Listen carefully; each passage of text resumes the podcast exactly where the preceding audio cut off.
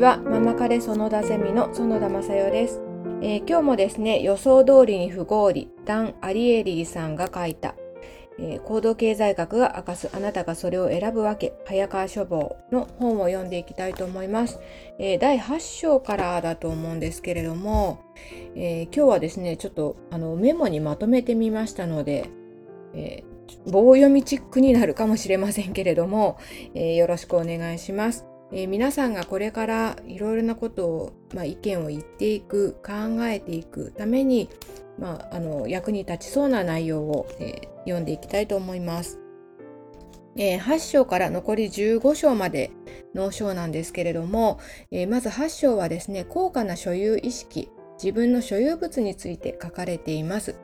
えっ、ー、と、これはですね、メルカリやラクマとかヤフオクなどに通じる意識かなと思うんですね。まあ、あの普通の生活されている方、ご商売されてない方に関しては、まあ、そのあたりを意識して聞いていただくといいかもしれません。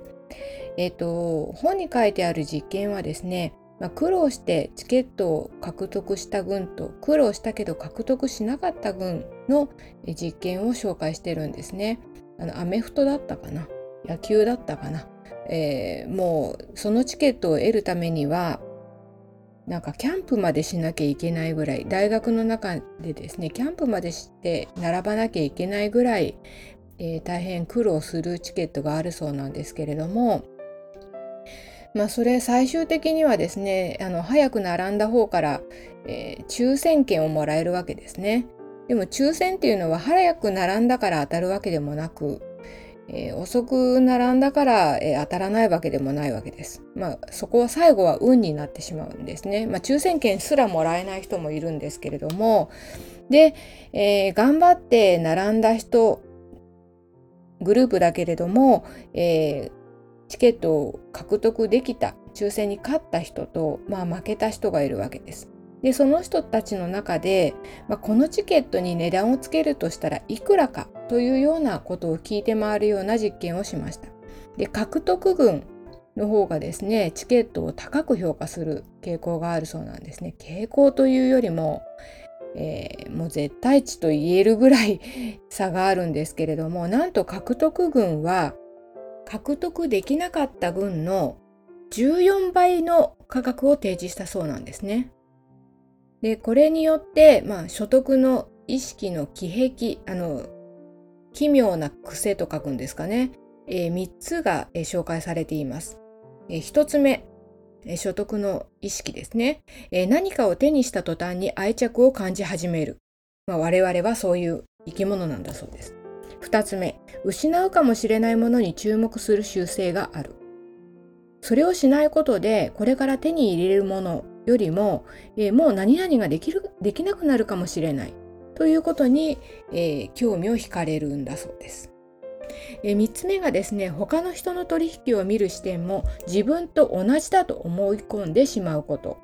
なんだそうです。なんかまあこれわかるような気がするなと思いながら読んでいました。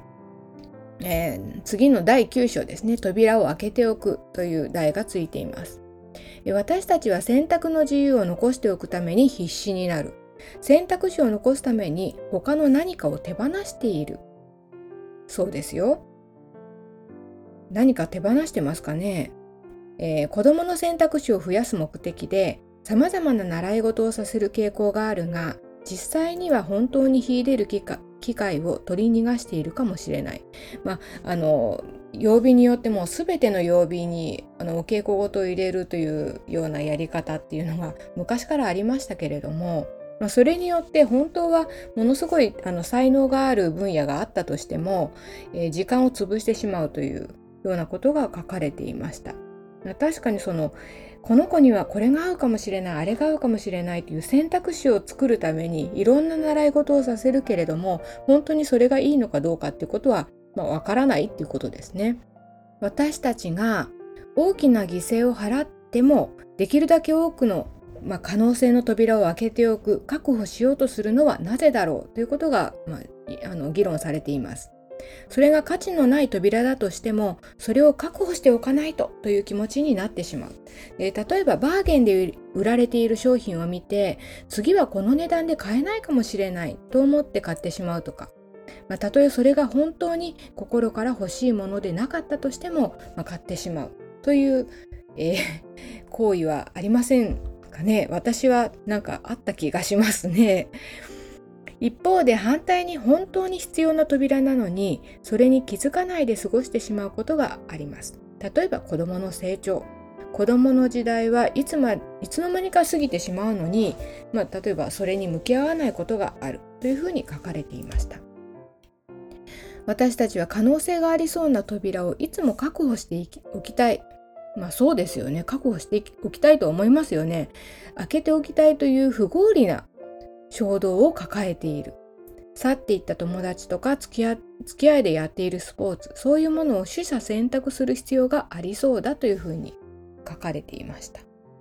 え、それダメなのかなと ちょっと、えー、思ってしまいましたけれども。まあ、2つの選択肢で迷う時同じような性能のカメラや車のどちらを選ぼうというふうに迷う時ですね迷っていて失った機会や時間を考えると非常にもったいない、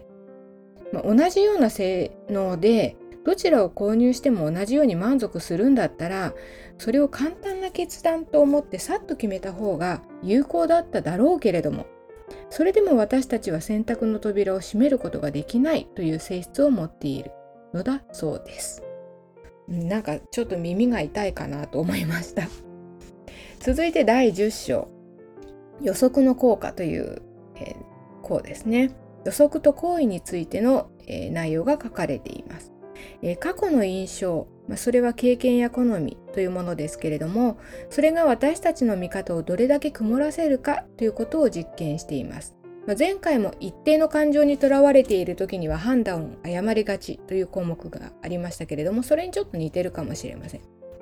やった実験はですねパブでビールを選ばせることなんですね。一つは標準的なビールでもう一つは MIT ビールという名前がついていて実はお酒お酢、ビネガーですね。ビネガーがほんの数滴入れてあるものだそうです。MIT というのは、マサチューセッツ工科大学のことで、まあ、あの、超有名な、超エリート校なんですね。MIT ビールっていうと、日本だとまあ、ちょっとあれだけど、東大ビールっていうようなものですかね。で、何も言わないと、MIT ビールを皆さん選ぶそうなんですね。でも、えー、選ぶ前にバルサミコ酢のことをちょっと話すとみんな、まあ、その酸っぱい表情をしながら標準的なビールを選んでいくんだそうです。でも実際はですねの飲み比べても味はほとんど変わらない全然わからない程度だそうなんですね。でつまりこれは飲み飲み比べてまずさを経験したからではなくてまずいということをバルサミコ酢が入ってるよという情報で予測したから、まあ、結局は標準的なビールを選ぶんだということが論じられていました。えー、まあ予測の効果というものがありましてこれあのこれからビジネスをやろうとする方にはあのいい情報かもしれないし、まあ、すでにこういうことたくさんありますけれども予測の効果というのはですねメニュー料理の内容が詳しく書かれているだけでそれがより良いもの美味しいものだと予測させる効果があるそうです。まあ、それに対してより高い評価を私たち消費者側はしようとするそうなんですね。でこれは食べ物に限ったことではなくさまざまなサービスや商品についても言えることだそうです。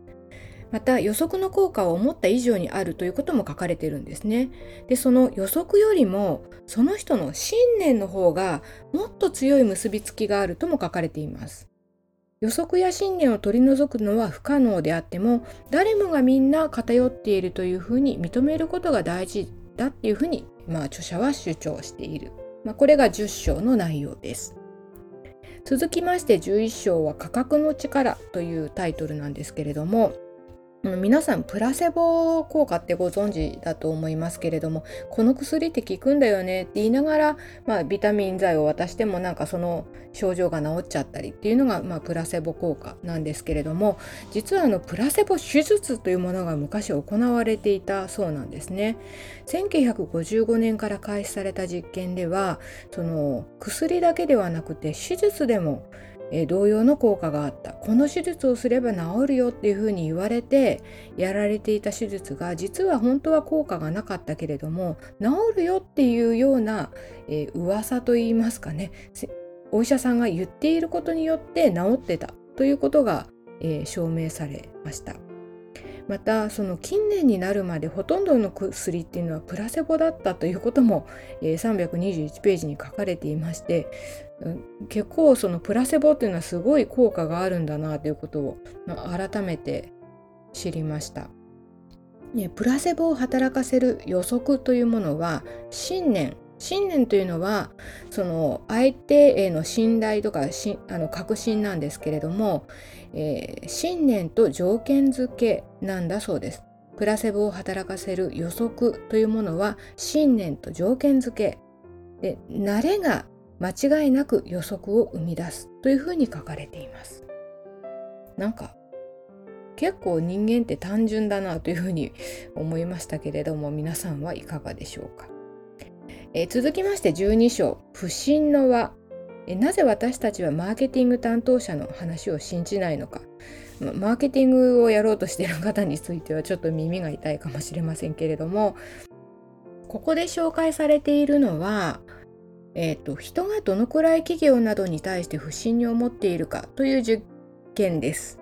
でビジネス界でお金を無料であげますっていう、まあ、旗を立ててですねあの机を出して本当にあの1ドル札から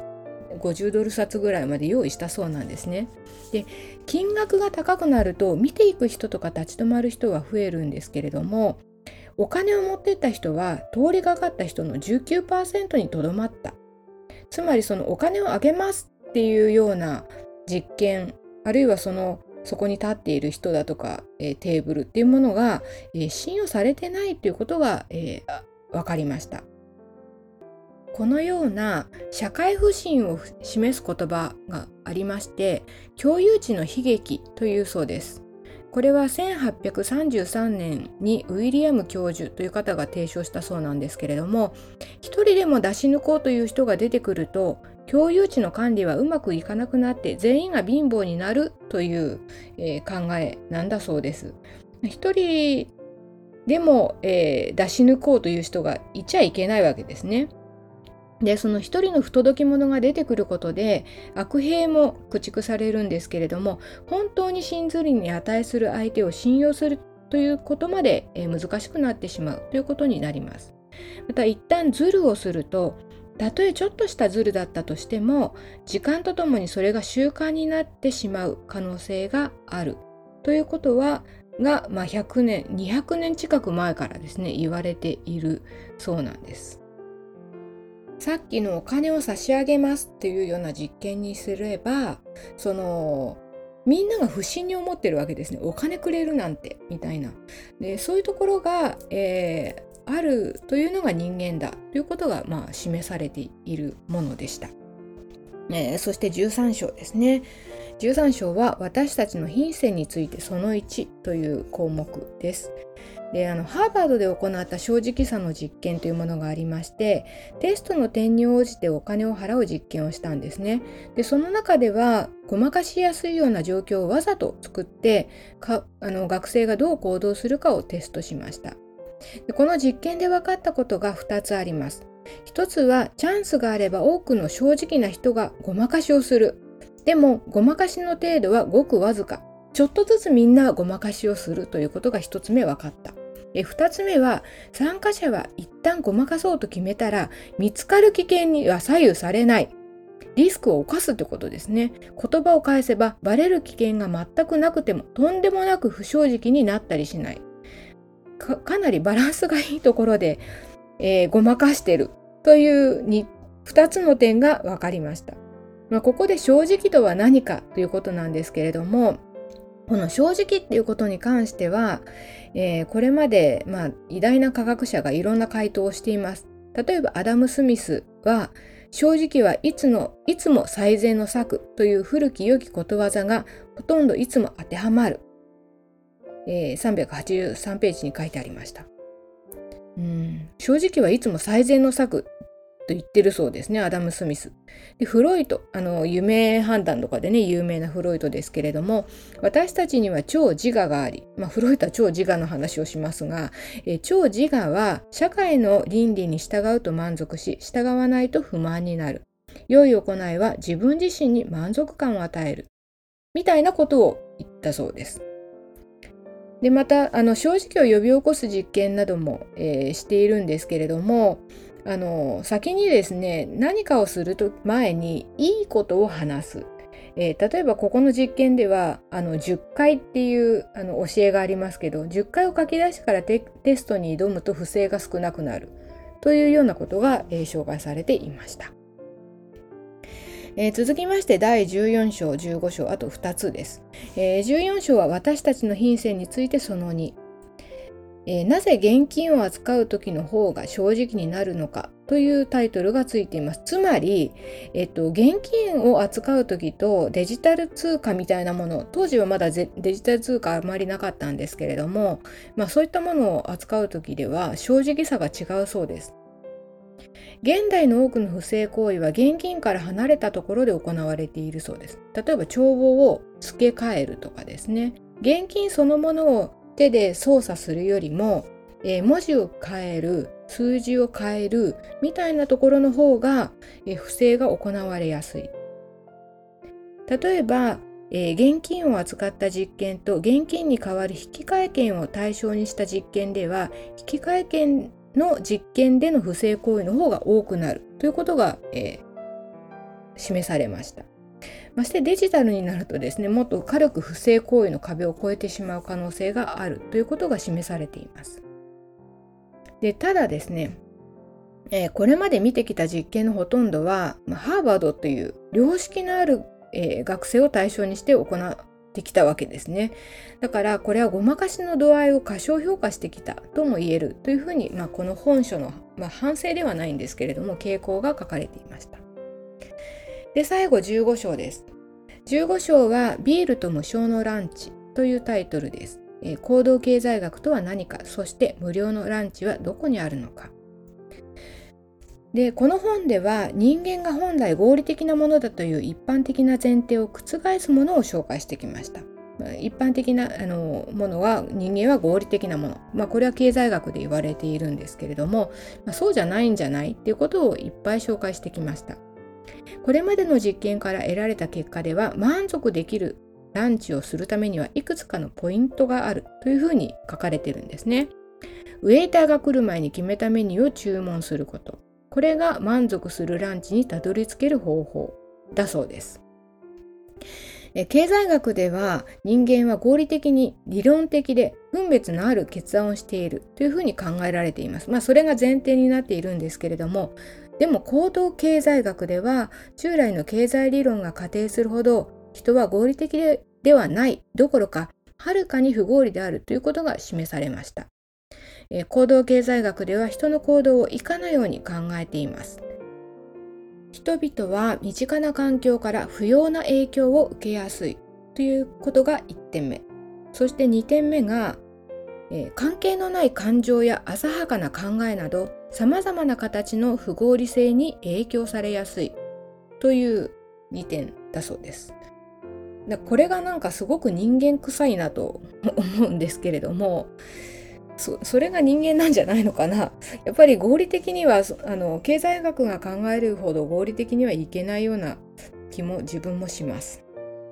そして最後に筆者は、えー、このように言っています。440ページです。この本で紹介した研究から一つ重要な教訓を引き出すとしたら私たちはみんな自分が何の力で動かされているかはほとんど分かっていないゲームのコマである。もう一つはたとえ不合理が当たり前のことであってもだからどうしようもないというわけではない。いつかどこかで間違った判断をする恐れがあるかを理解しておけばもっと慎重になって決断を見直すように努力することもできるし科学技術を使って弱点を克服することもできるということこの2点です。科学技術を使ってという点に関しては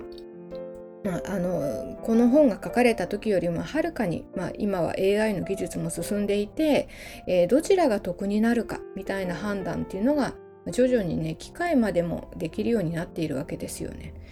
でそういう意味ではその行動経済学っていうのはこれから変わるのかもしれないなというふうにも思いました。ただ、あの、この本を読んでその思考の癖一般的な思考の癖みたいなものが分かったのは、えー、私はとても面白いと思いましたし、まあ、自分の、あの、仕事や、えー、研究にも使っていきたいなと考えています。皆さんはいかがでしたでしょうか？では、えー、今日はこの辺で終わりたいと思います。どうもありがとうございました。ママカレ園田ゼミでした。